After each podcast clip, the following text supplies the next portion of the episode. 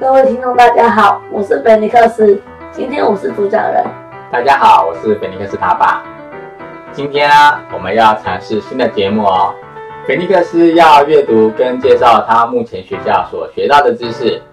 今天呢，我们要先尝试国语，希望大家会喜欢。我们今天要说的是国小四年级的国语第一课《稻尖鸭》。《稻尖鸭》的作者是林世仁。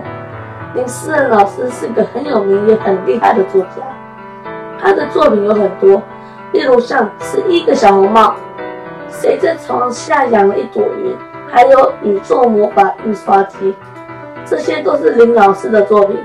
如果大家喜欢，可以去书店或图书馆找他的作品来看哦。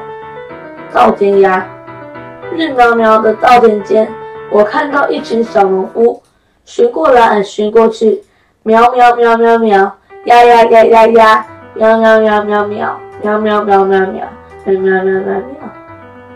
它们呷呷呷的叫，吃掉田里的小害虫。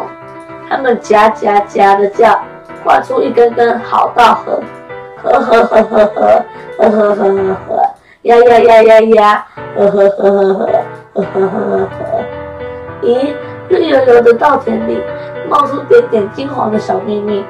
鸭子农夫继续寻水田，采呀采，啄呀啄，想把答案啄出来。倒倒倒倒倒，倒倒倒倒倒，倒倒倒倒倒，呀呀呀呀呀，倒倒倒倒倒。丰收的季节，我看见满田的稻穗，唱出金灿灿的歌。啊，那是稻尖鸭欢喜种出的鸭尖稻。岁岁岁岁岁，岁岁岁岁岁，岁岁岁岁岁，岁岁岁岁岁，岁岁岁岁岁。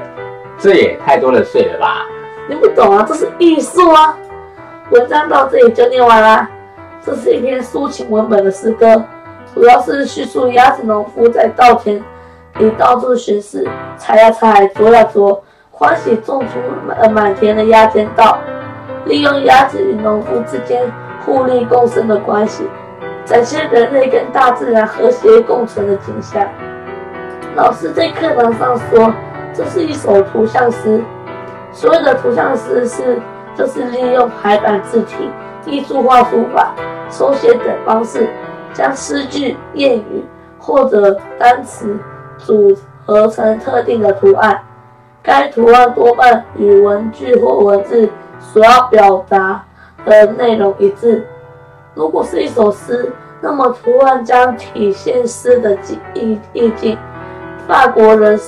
法国诗人，他是谁？季尧姆啊，阿波利奈尔，是一位著名的图像诗创作者，而且也是《图像诗》一书的作者。他有一首组成埃菲尔铁塔造型的诗，是图像诗的名作，好像很厉害。对啊，哇哦，哇哦！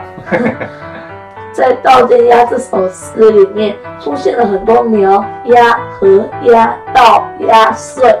很排句的诗句，将鸭穿插在其中，感觉就像鸭子在稻田里巡视一样。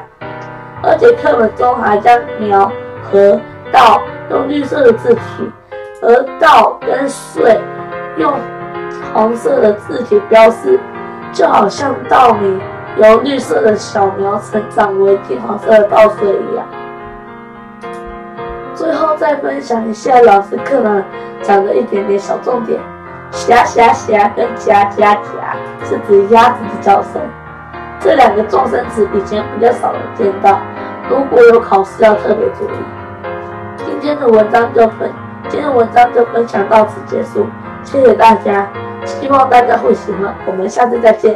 谢谢大家，大家拜拜，拜拜。